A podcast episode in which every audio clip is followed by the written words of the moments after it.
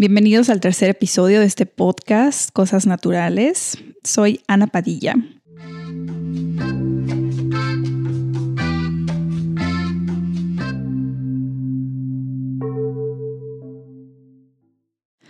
Hoy les quiero platicar de algunas de las cosas que me han hecho cambiar muchísimo mis prioridades. Me di cuenta que estamos muy acostumbrados y creo que acostumbrados es la palabra importante a muchísimas distracciones como el estrés.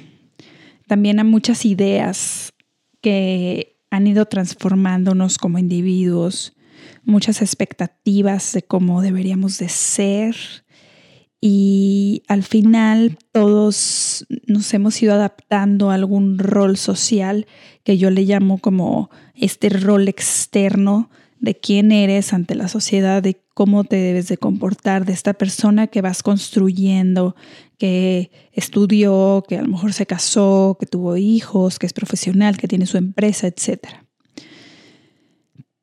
El tema es que siento que pocas personas realmente se dan el tiempo de conocerse a sí mismo más allá de este rol externo. Y creo que no es fácil darse cuenta de que estas como existen estos escapes. Pero es importante entender que si te quedas solamente clavado en el rol externo, al final gastas muchísimo tu energía en muchas cosas que no tienen tanta importancia que a lo mejor no te ayudan a seguir creciendo, ¿no? Y, esto, una forma en la que lo veo es como si tú tienes este rol externo y es lo único que te define, cualquier cosita que lo toque, que tú creas en tu construcción de lo que, es decir, como tú has ido creando este rol externo, tú le has ido añadiendo ideas de cómo debe ser por todas partes lo cual muchas veces incluye cómo la gente te debe tratar o cómo, ¿no? Como este es mi lugar y aquí, y aquí estoy siempre y aquí nadie me debe bajar de aquí. Entonces esto puede hacer que una persona llegue y tú creas que así no te debería de hablar y te pongas como loco porque no te están dando el respeto o el tono de voz siquiera que tú crees que tú mereces. Entonces al final hacemos muchísimos dramas alrededor por querer proteger a este rol externo. Que por el otro lado, si, si fueras una persona más conectada con tu yo interno, con lo que realmente te hace parte de este universo, digamos que tendrías los pies más en la tierra y podrías ser menos sensible, menos dramático, hacia diferentes tipos de estímulos externos, incluso internos, porque también existe como el autosabotaje. Em, una forma que a mí me ayudó a entender un poco las cosas fue pues, ir ampliando mi perspectiva de diferentes maneras y una fue, o algo que hago, me gusta hacer casi diario, es como imaginar un poco mi vida desde afuera, ¿no? Como salirme, como verlo desde una tercera persona y observar cuál es mi rutina, ir observando por qué hago cada cosa, qué valor está agregando cada una de estas partes de mi rutina a mi vida, a mi vida en general. Y al final, cuánto tiempo realmente es para mí y qué estoy haciendo con ese tiempo. Hace poco, hace unos días, mi mamá me, me escribió preocupada porque pensó que a lo mejor yo estaba mal o estaba, me sentía enferma o algo estaba pasando conmigo. Porque simplemente vio que tenía mucho, muchas horas, no sé cuántas horas, no, no le pregunté, pero hubiera estado interesante ver cuántas horas, tenía muchas horas yo sin conectarme a WhatsApp. Entonces, para ella fue preocupante y cuando me escribió yo me sentí súper bien de que qué padre que pues, ayer, o sea, en ese día logré no conectarme tanto para que mi mamá se preocupara, o sea, suficiente tiempo para que mi mamá se preocupara. yo estaba orgullosa, sinceramente, de que realmente invertí mi tiempo en cosas que sé que fueron para mí y sé que fueron muchísimo mejor que haber estado conectada leyendo grupos, leyendo gente, viendo los videos y las imágenes y los memes que me están mandando en estos momentos mis amigos. Em, y bueno, y al final también me gusta mucho observar, después de estar observando como mi rutina, qué me sirve, qué no, etcétera, ver a esta persona, entender a este como tercera persona que estuvo observando toda esta rutina.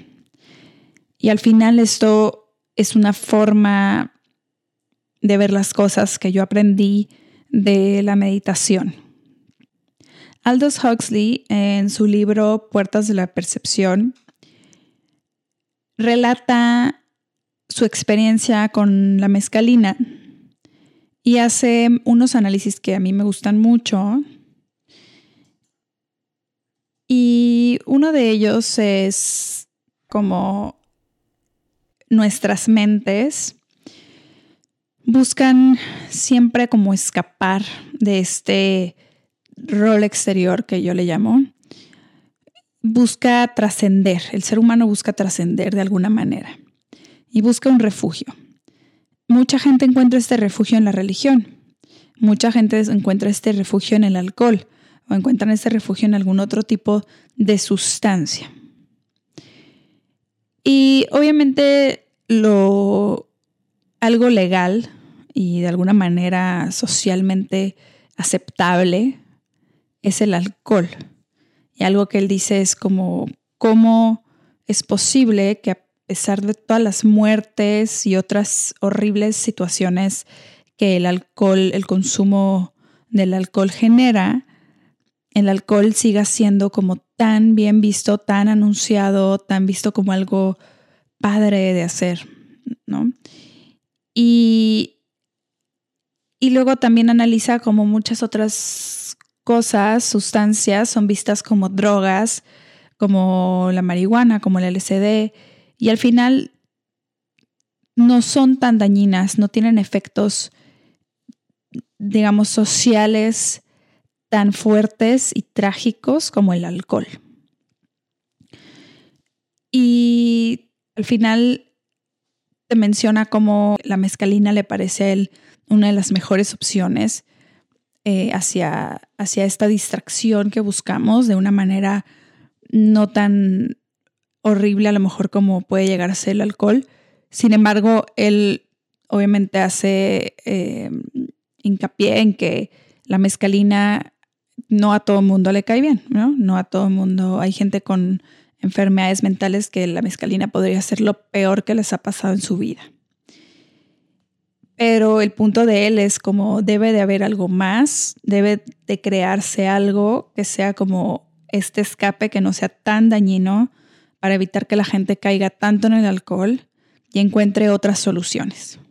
Y yo creo que ya las hay, pero sí, muchas siguen siendo como un súper tabú y, yo lo llamaría a, esas opciones eh, todas estas medicinas psicodélicas desde los hongos eh, o desde la marihuana, los hongos, ayahuasca, peyote.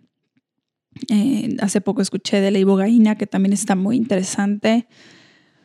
Son, son al final, yo creo, la mayoría de estas medicinas que tomadas de la forma adecuada te pueden enseñar muchísimo, muchísimo.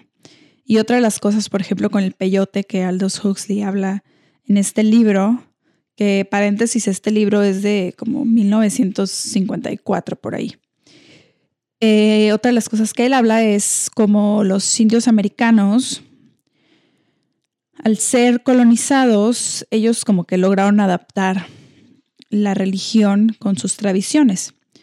Entonces ellos adaptan el peyote a la religión, el consumo del peyote, y hay una anécdota que cuentan de cómo alguien que fue a observar esta ceremonia de, los indios nativos en Estados Unidos y cómo ellos realmente lograban una, un tipo de conexión con Dios súper, súper fuerte mediante esta ceremonia del peyote y habla de cómo el respeto y la honestidad que se sentía en esta ceremonia era mil veces más fuerte que cualquier misa dominical católica o cristiana que haya existido. Eh, a pesar de que, bueno, sí habrá a lo mejor mucha gente que realmente está totalmente comprometida, creo que la mayoría es mucho de ir repetir repetir rezos y a lo mejor intentar llegar a este entendimiento de lo divino sin el mayor de los éxitos, ¿no? Pero bueno, ese ya es otro tema. Y siguiendo con Aldous Huxley, eh, pues sí, como les decía, él comparaba mucho la mezcalina con la mejor, como lo más cercano a esta percepción eh, de de divinidad, de alguna manera. Y yo creo que yo me relacioné ahí un poco con toda su, experiencia de mezcalina, porque te describe como todos los colores, todas las percepciones, cómo cambiaban los sonidos, cómo sus sentidos se volvían más agudos. Y yo me relacioné mucho ahí con mi primera experiencia de LCD mi primera experiencia del LSD y creo que también mi primera experiencia con hongos fueron en la naturaleza. Y no puedo estar más agradecida porque hayan sido así, porque de verdad son sustancias para consumirse en la naturaleza 100%. Creo que ahí es donde está el mejor provecho de estas sustancias. tal es que el LSD fue divino. El LSD lo hice en Quino, en una playa en Sonora. Y recuerdo que era de noche y el mar era toda una sábana de seda gigante, hermosísima. Y después cenar tostadas de ceviche con chiltepín. la mejor sensación del mundo fue esa comida. Y y bueno, al final para mí fue mucho abrir mi mente, porque al final ahí estaba muy consciente, estaba muy consciente de que yo no estaba sintiéndome en que mis cinco sentidos no estaban igual, estaban alterados, estaba muy consciente de eso, estaba tan consciente que tenía unas ganas inmensas de meterme al mar, pero no lo hice porque dije, no, pues es que si así lo veo, no sé qué voy a sentir adentro y capaz sí me dio un poco de miedo, ¿no? Me dio un poco de miedo que me fuera a ahogar o algo por, por estar en ese viaje. Entonces dije, estoy más segura aquí en la arena, disfruto la vista y se acabó. Pero yo era consciente, ¿no? Eh, creo también que todas estas sustancias deben de hacerse responsablemente para, obviamente, no pasar a otra, a otra perspectiva más peligrosa. Pero, por ejemplo, aquí, si lo comparo con el alcohol, porque el alcohol, pues también hecho responsablemente, es una belleza, ¿no? Y no tiene a lo mejor como, no pone en riesgo tu vida o la de otros, etc. Pero yo sí creo que mil veces más te da una enseñanza un poco del LSD que un poco de alcohol. Pero bueno, esa fue una de mis, de mis perspectivas, de mis ampliaciones de perspectiva más fuertes, el LSD, los hongos, porque los hongos también te conectan mucho con la naturaleza, pero desde otro punto. Los hongos están debajo de, de toda la tierra, ¿no? De toda la superficie de la tierra, son los que conectan a todas las plantas por debajo. Entonces al final los hongos es como si fuera el cerebro de este planeta. Y ahí tú al comer hongos, pues, conectas con este cerebro de alguna manera. Está muy cabrón. En mis primeros hongos de verdad vi como una jungla respiraba y vi fractales en el cielo y no soy la única que ha visto lo mismo, ¿no? Entonces sí está muy loco y muy bonito también la perspectiva de vida que te genera, como esta nueva apertura que te genera el consumir estas sustancias. Eh, otra de las cosas que he hecho para conectar conmigo,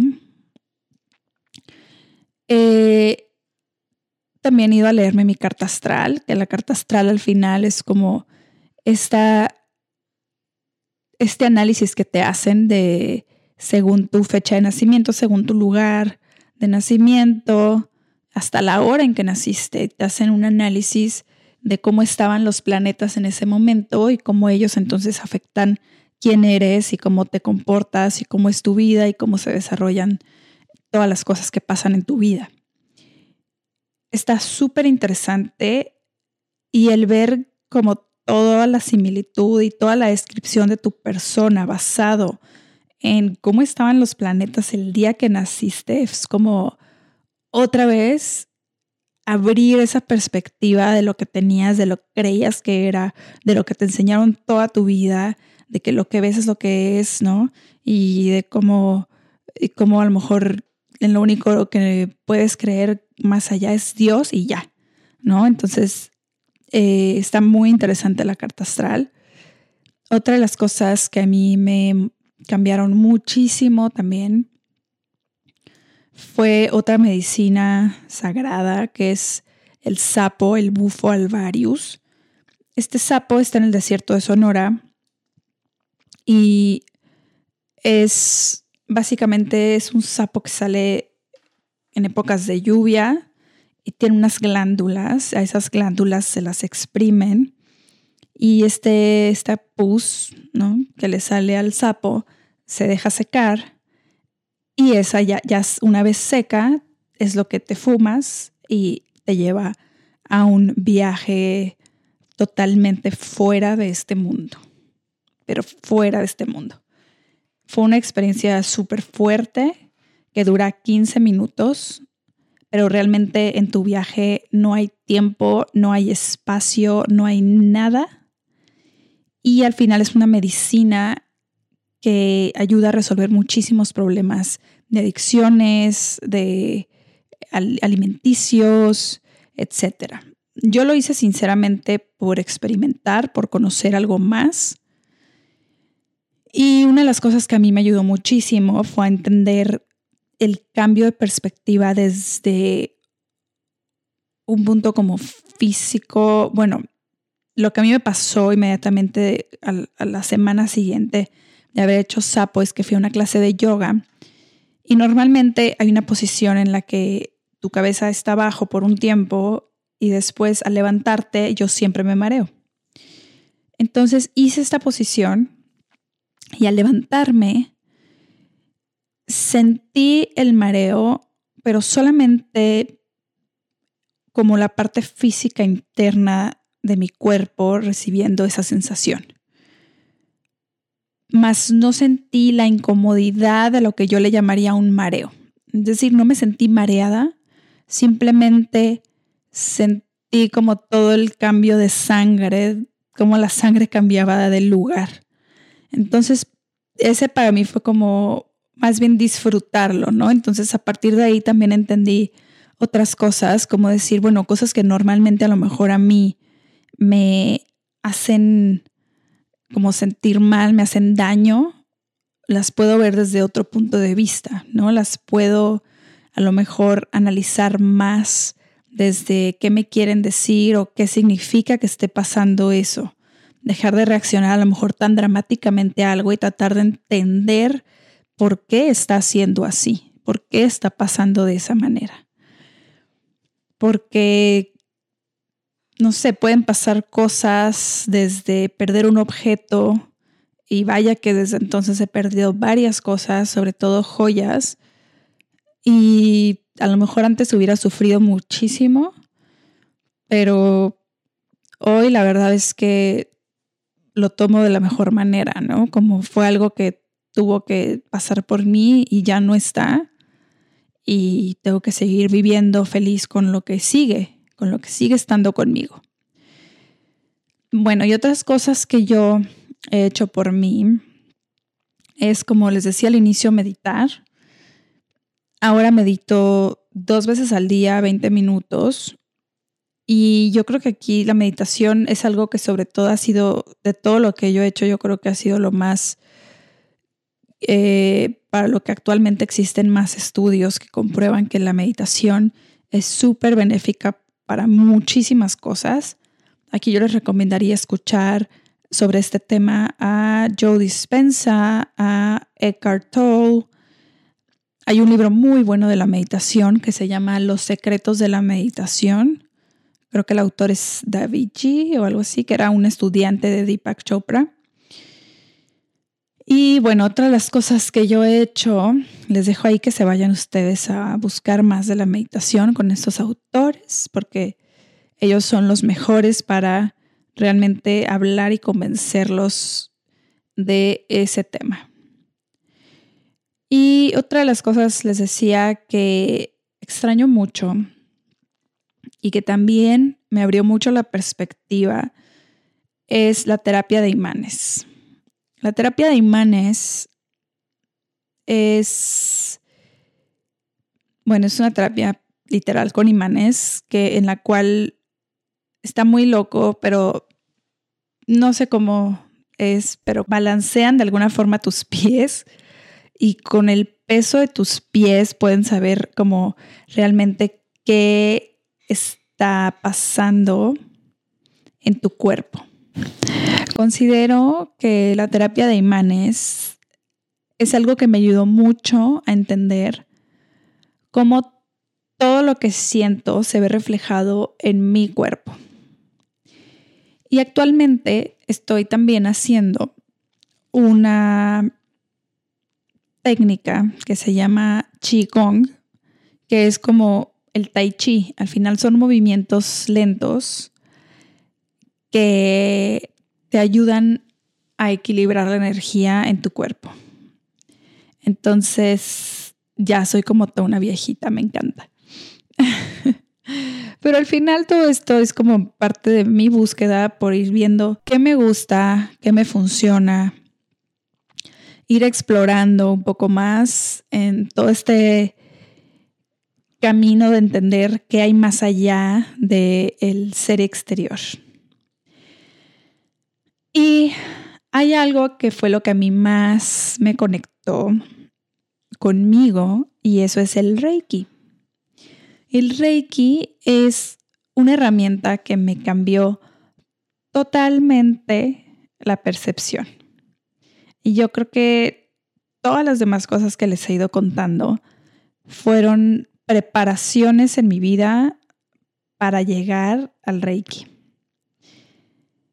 Fue para que yo no llegara como tan asustada y tan cerrada de mente. Y no sé, quizás todavía hay algo más para mí.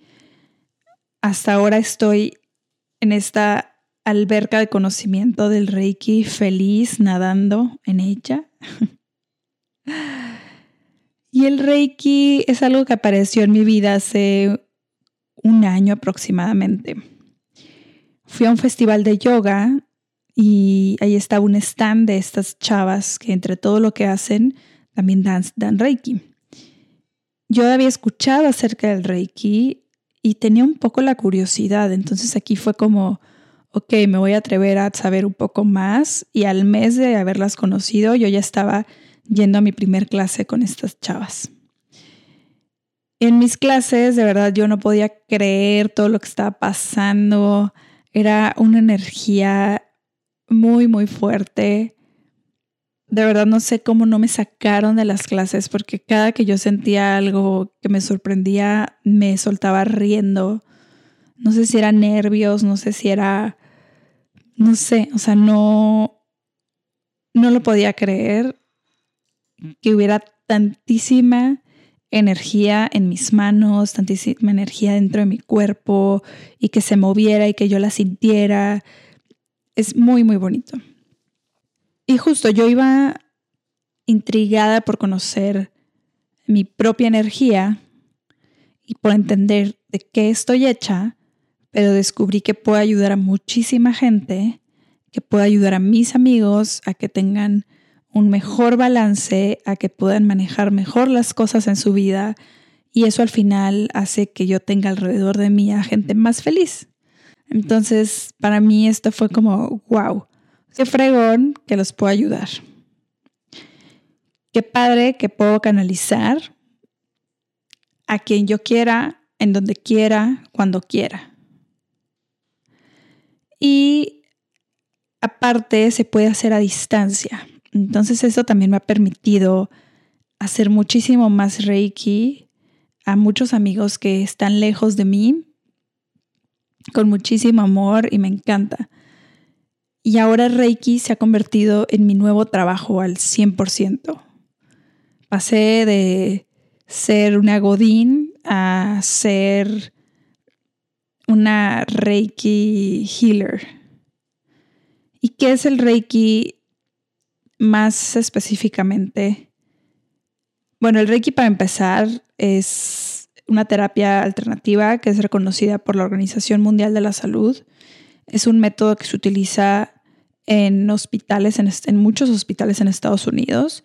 Muchos doctores, enfermeras se han certificado en Reiki porque ha sido demostrado una terapia que ayuda tanto como antes como para después y, después de una cirugía, por ejemplo. Ayuda muchísimo a sanar más rápido de lo que normalmente eh, lo haríamos porque funciona a través de cargas energéticas que se transfieren de, digamos, de Reiki, de sanador Reiki a cliente, a paciente, por medio de las manos.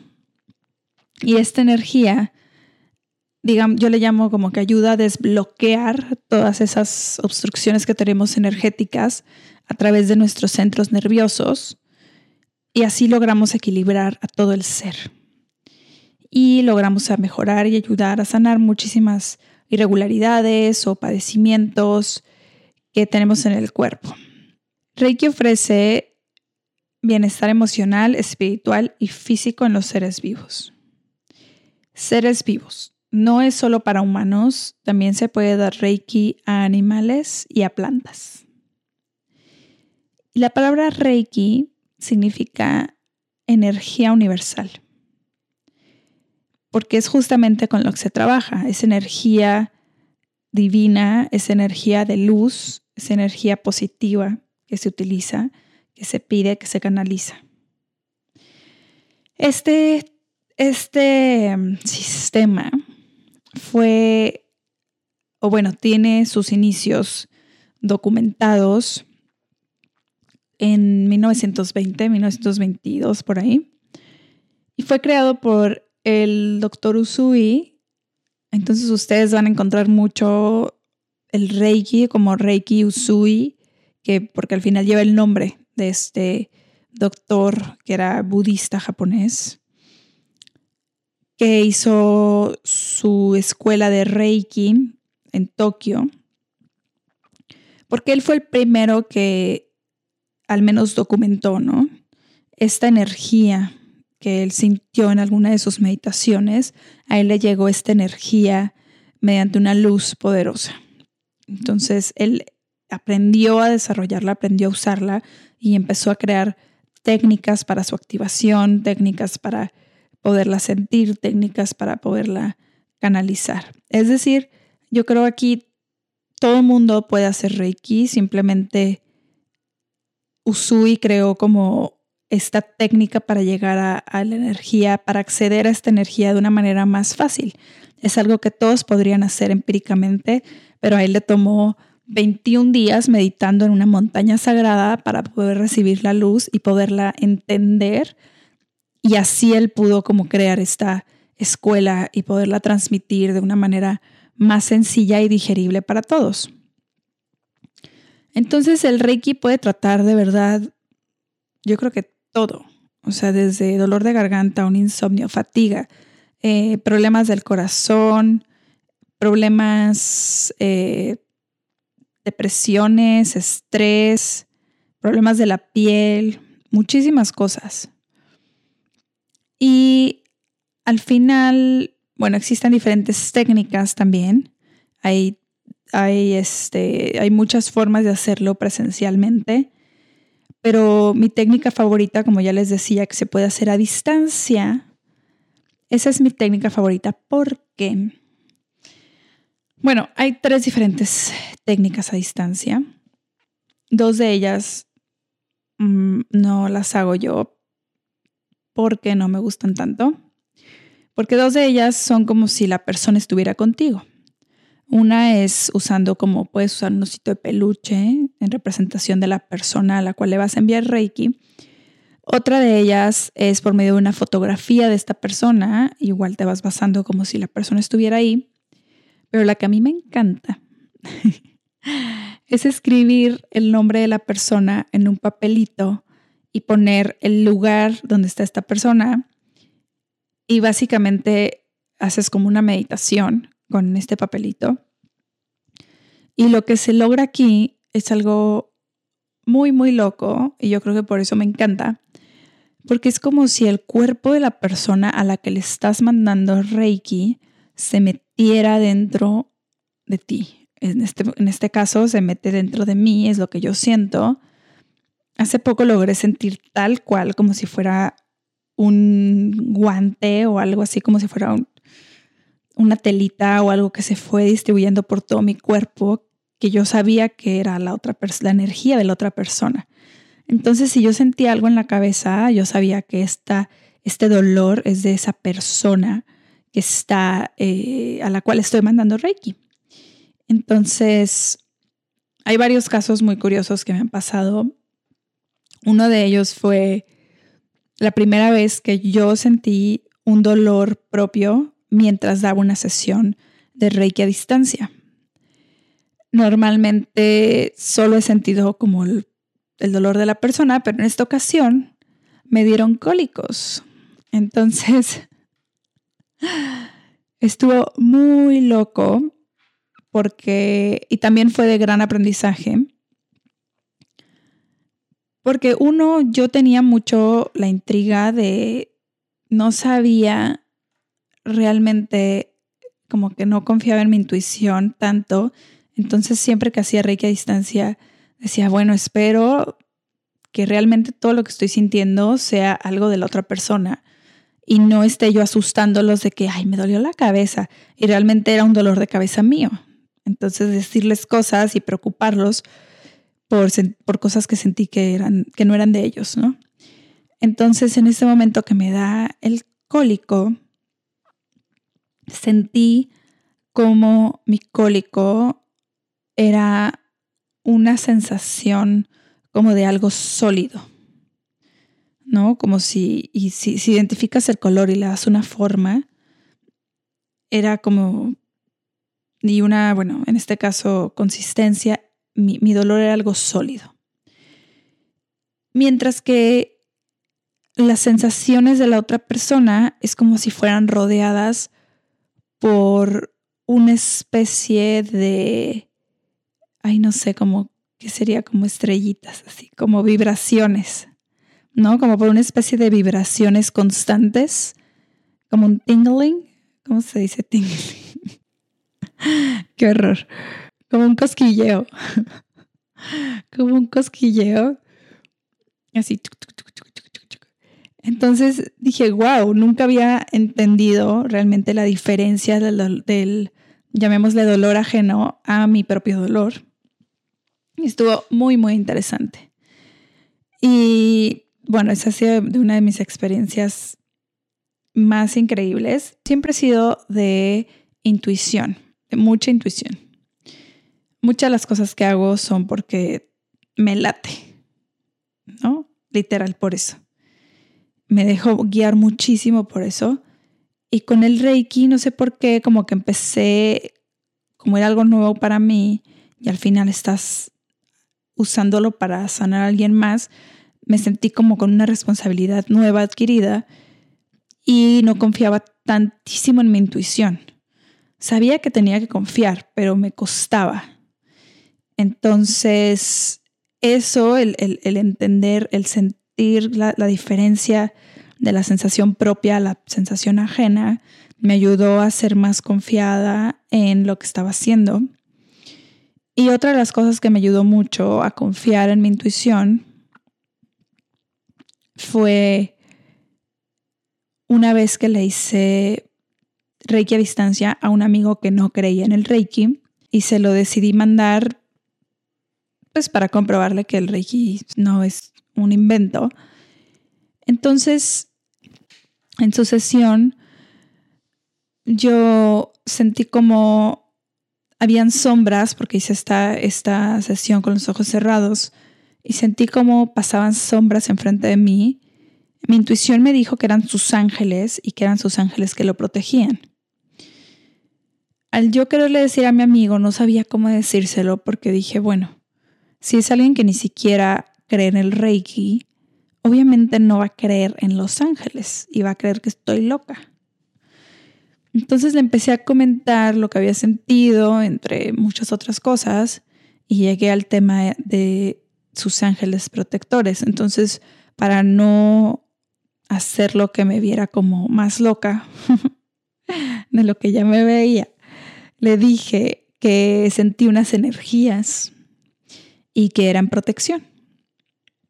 Entonces él me empezó a platicar que alguien cercano a él le había comentado que habían visto unos ángeles que lo protegían. Exactamente lo que yo le quería decir, se lo dijeron por otra parte.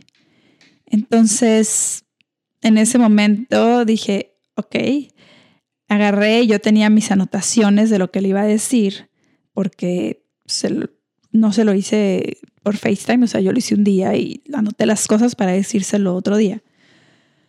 Entonces, le tomé foto a lo que escribí y se lo mandé y le dije, sabes qué, no te quería decir tal cual lo que había escrito porque creí que no me ibas a creer. Y pues así creo que convertí a un creyente Pero también aprendí a que tengo que seguir mi intuición. Si eso es lo que sentí, si yo sentí unos ángeles, no me importa que él no me crea. Yo se lo tengo que decir tal cual lo sentí. Entonces he ido aprendiendo a mejorar muchísimo mi técnica a distancia y me encanta, me sigue encantando más que nunca. Otra de las cosas que se puede hacer con Reiki, esa misma técnica como de mandar Reiki a distancia, sirve para mandar Reiki al futuro. Sé que suena muy loco. Pero se puede mandar Reiki al futuro, se puede mandar Reiki al pasado, que eso sería como sanar cosas con nuestros ancestros.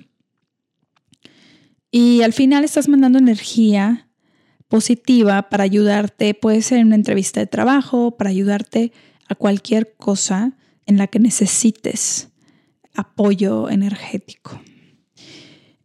Y también se puede mandar Reiki a gente, aunque esta gente no lo sepa. Al final el Reiki es, es energía y la energía está en todo y la energía está siempre. Entonces yo vería o explicaría el Reiki de una forma más sencilla que es el Reiki es luz, es luz que limpia, es luz que, que cuida, que protege el Reiki no está peleado con ninguna religión. Hay personas de varias religiones que practican Reiki. No entra en ningún conflicto de ideas, porque yo creo que al final, al menos si eres espiritual de alguna manera, confías en esta energía universal que existe. Le llamarás Dios, le llamarás universo, le llamarás unidad, lo que sea, pero si eres una persona que cree en esta energía, es muchísimo más fácil acceder al Reiki de lo que crees. Entonces, espero que les haya gustado este, esta historia de, de cómo llegué al Reiki, de cómo ha sido todo mi camino, de cómo ahora mis prioridades son más estar conmigo que alejarme de mí. Creo que más personas deberían de entender, de abrirse a conocer estas y otras, otras eh, soluciones, otras formas de entender un poco más nuestro ser, desde nuestra energía hasta por qué estamos aquí. Y, y no sé, creo que hay muchas de estas, muchas de estas herramientas la gente a lo mejor no se acerca simplemente por ignorancia o por un tipo de miedo que existe, ¿no? En, en, su momento a lo mejor yo también me sentí muy alejada de todas estas cosas simplemente porque me quise alejar de la religión, que es algo con lo que yo realmente no estaba a lo mejor muy metida de chica, pero ya ¿no? Conforme fui creciendo, me fui alejando y al final me fui alejando también de la espiritualidad y ahora estoy muy agradecida de haber vuelto. Para mí la religión se volvió en una serie de reglas que le quitaban la libertad a la espiritualidad. Entonces, estoy muy feliz de ahora estar como acercándome de nuevo a la espiritualidad desde otro punto de vista, desde un punto de vista que para mí funciona y que puedo balancear mi día sin estar eh, preocupada o, o, sí, preocupada por, por algo que le llaman pecado o por algo que le llaman, no sé, pero me entienden. El punto es que me siento muy feliz y me encanta compartir esta historia, esta, esta forma de, en la cual he ido a lo mejor cambiando mi, mi vida diaria. Me encanta compartir esto con ustedes. Muchas gracias por escucharme. Hay una frase de Einstein que me gusta muchísimo que dice, el peligro más grande de la ciencia es una mente cerrada. Cualquier duda les dejo el Instagram del podcast, cosas naturales-podcast y mi Instagram personal, Ana María Padilla. Gracias. Bye.